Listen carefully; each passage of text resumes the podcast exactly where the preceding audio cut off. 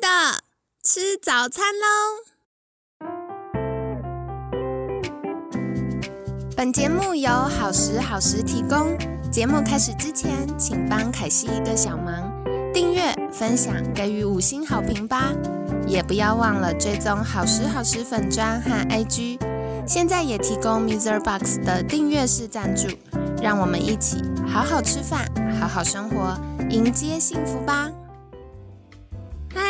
来到凯西陪你吃早餐，我是你的健康管理师凯西。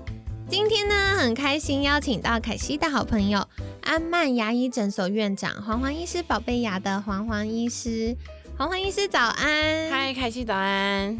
好的，今天呢是凯西的私心题，为什么呢？因为呃，我们去年做过呼吸器的专题，嗯，然后很多听众朋友们就来私讯问说啊，可能另一半有打呼，那会建议要用。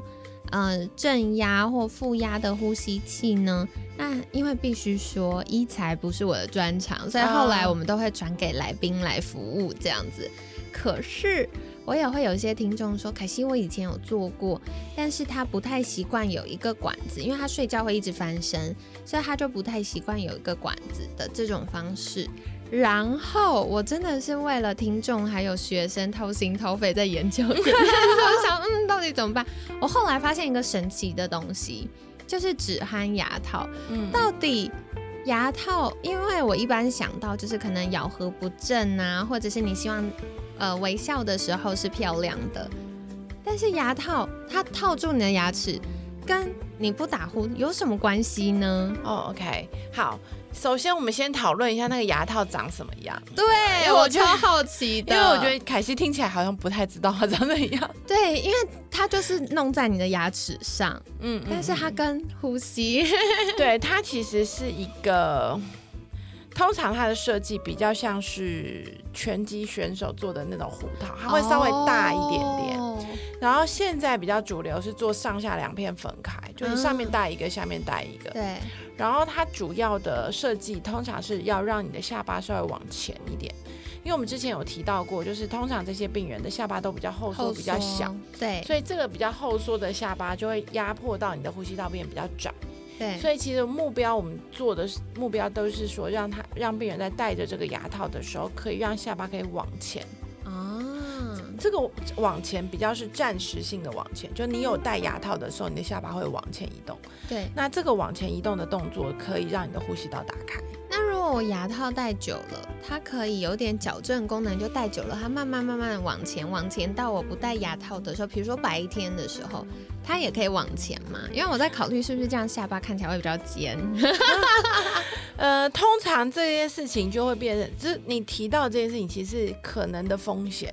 哎，但但是这件事情对于牙科医师来说，我们没有那么喜欢，或者没有那么特意倾向去做到这件事情哦。因为呃，你在你你呃，通常我们觉得比较理想的状况就是，哎，你你。戴起来的时候，你下巴是往前打开呼吸道，完成这个功能。那你白天拿掉的时候，你下巴就会回到你本来的位置上，你才能咬合咬在本来的位置上。哦，原来如此，所以它不能取代医美。比如说我想要瘦下巴，然后我就戴正二，呃不是戴止鼾牙套，然后这样子它就可以比较长。通常不是这个逻辑，不太能够，就是。好，如果我觉得如果是这样子的话，就是如果这件事情真的发生的情况之下，因为我们会面对到的后面的问题是，你后牙可能就咬不太到。哦，对，因为它的位置不一样了，对，反而是咬合的问题。对，所以通常就是变医生要面对的就是咬合的问题，所以我们其实心里会比较希望它不要变，不然你可能就需要做矫正的调整。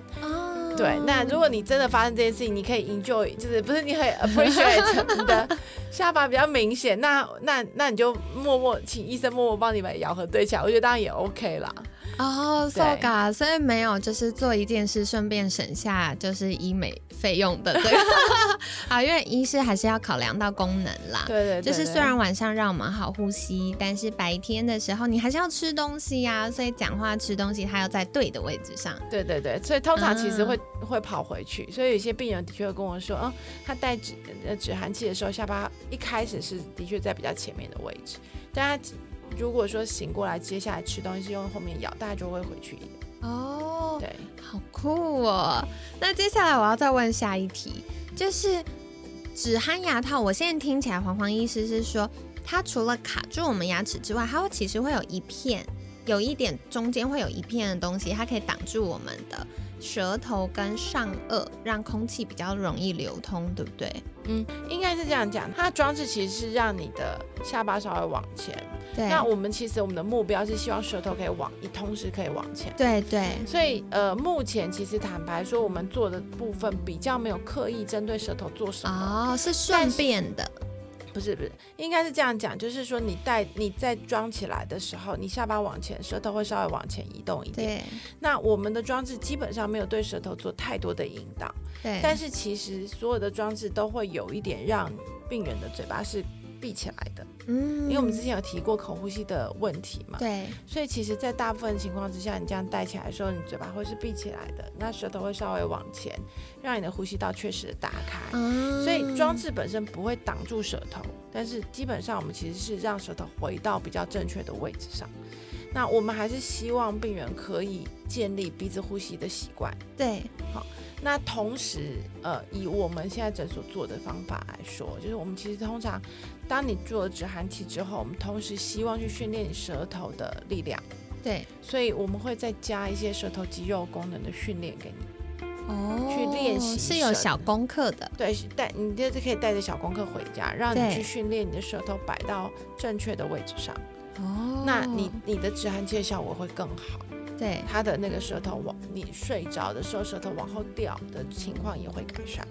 好油，好油，好酷哦！所以 它其实一个小工具，它背后的思考逻辑是很紧密的。对，嗯。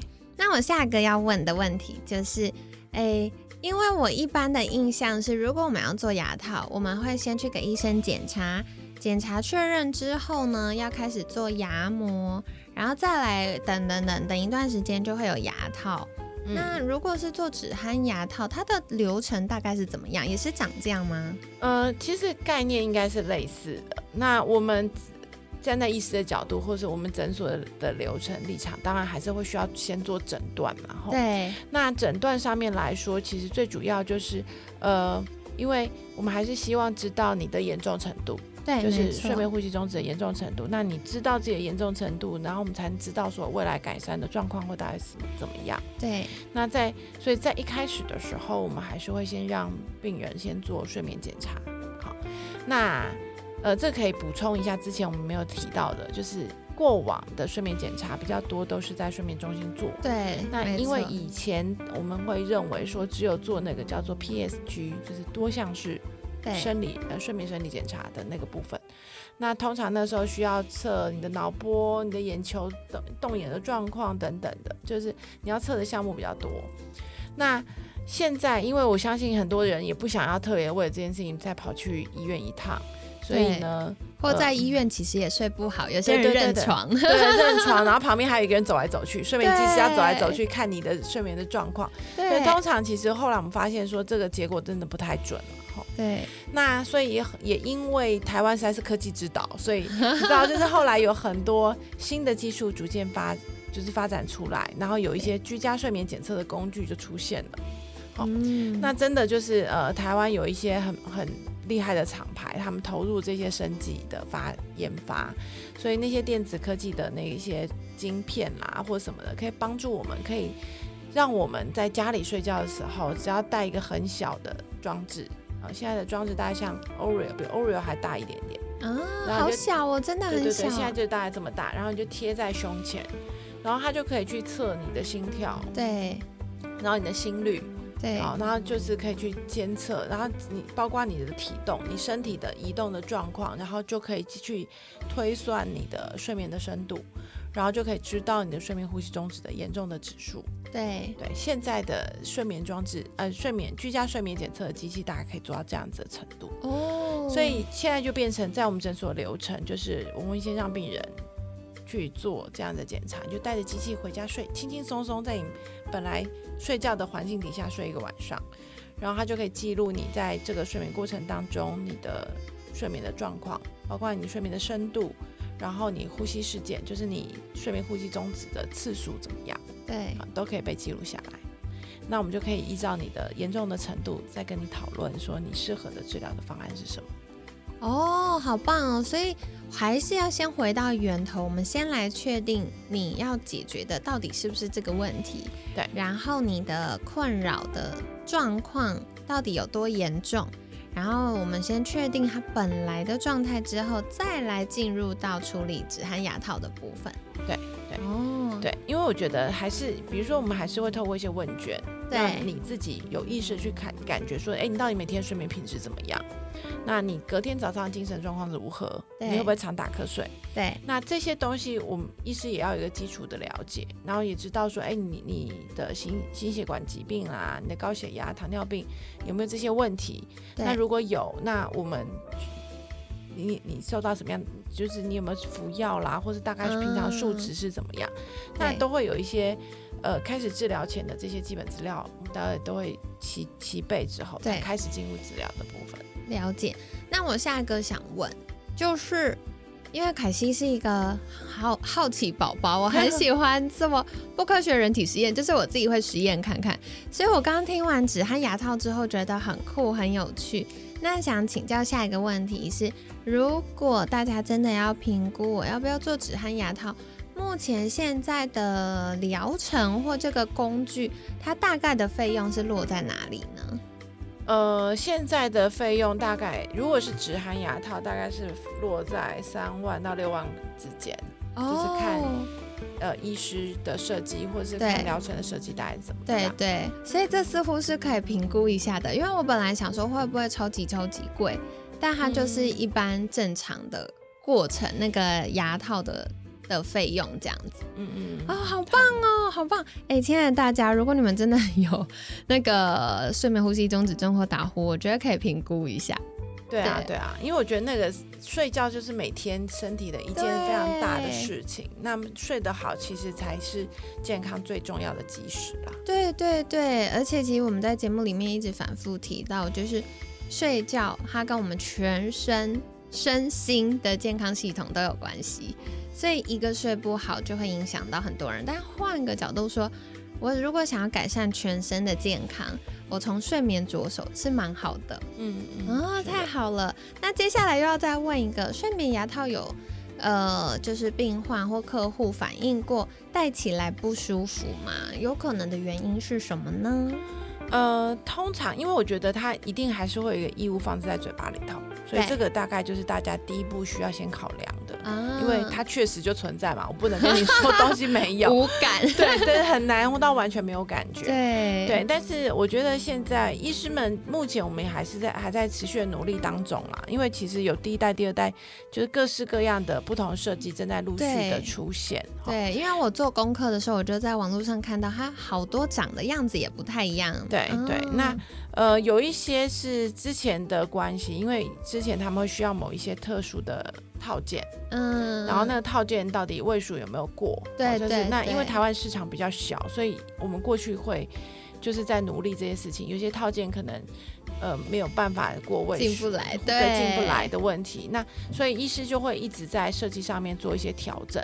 那现在的方向大概就是因为现在有三 D 列印嘛，对，所以我们接下来也想要去发展一些三 D 列印的设计。所以这个是我们现在有一些医师大家正在努力做的了。所以大家会确实会看到各式各样不太一样的。那我觉得不管是就是这些努力，其实都是希望解决大家觉得异物感或者不舒服的问题。好酷！所以这个是我们正在持续努力当中的事情。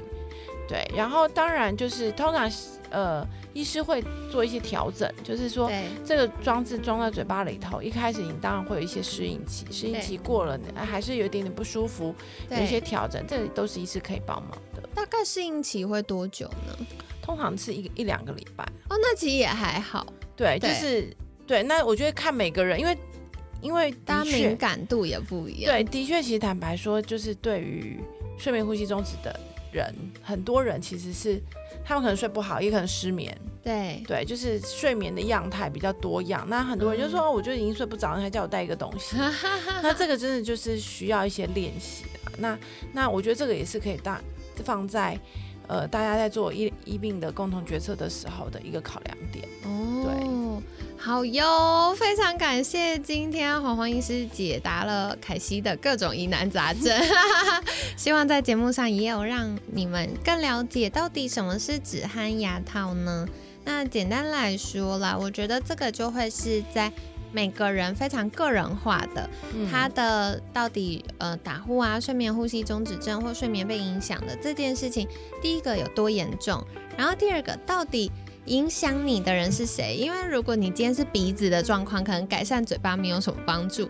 但如果今天，哎，医生的确发现，哦，对，这个是口腔的部分要调整。那亲爱的各位，你从此多一个选择，所以也可以再去多了解哦，看可以怎么样，就是不管是费用啊、时间啊、戴起来的感受啊。就是可能呼吸器或止鼾牙套，或者是有其他的小工具可以帮忙。题外话分享一个，我后来发现啊，国外真的是奇奇怪怪的这个改善打呼的工具很多。对对，还有那种鼻贴，就是贴住，然后把你鼻腔撑起来。你的空气就洞变大，就可以呼吸。然后还有那种嘴巴的贴布，因为像呃前几天黄黄医师提到的口呼吸，所以为了要让你不要口呼吸，强制你训练鼻子呼吸，就把一个很像封箱胶带的东西直接粘住你的嘴巴。所以我觉得很有趣耶，很多不同的东西。那你还少讲一个，他们还有做一个叫做，就是长得像一个网球啊，然后让你绑在你的背上。对，因为通常呃会打呼的人，或是睡眠呼吸中止的人，正躺正躺的睡会比较严重。对，所以他就绑一个网球在背上，然后你你就不会正躺的睡，你就比较容易侧睡。对，这个我有概念，之前就是有。呃，朋友的先生，他就是正躺会打呼，然后他也到睡眠呼吸中止症比较严重需要介入的时候，后来他的医师就让他背一个很像小学书包的东西，就背着睡觉，啊，你就翻不过去嘛，他就圆圆后面是有点圆圆，就翻不过去，他就一直侧睡，然后侧睡之后的确就改善。对对，因为这也被视为治疗策略之一啦。对，就是虽然听起来很好笑，但是嗯，看大家的。需求啦，哪一个是你比较容易上手，心理压力不会那么大，可以试试看的。嗯，好哟，太好喽！所以今天跟大家分享，那不知道你还有听过什么有趣的可以改善打呼的策略呢？欢迎再到好时好时的粉砖跟凯西分享哦。那当然，如果你一开始很害羞，不知道。怎么样可以找到最适合你的医疗方式？也可以来私信凯西，凯西就可以告诉你说，哎，一般的做法大概是什么？那大家可以去哪里找到专业的医疗人员来协助你喽？那今天呢，也很感谢黄黄医师精彩的分享。接下来一样想请黄黄医师再一次跟大家介绍。哇，如果今天听下来，我想要尝试止鼾牙套的话，可以到哪里找到黄黄医师呢？好，欢迎大家搜寻黄黄医师宝贝牙的粉砖。那我们通常都会在上面不定期的分享一些相关的卫教资讯。那如果大家有需要的话，也可以在上面找到相关的看诊资讯哦。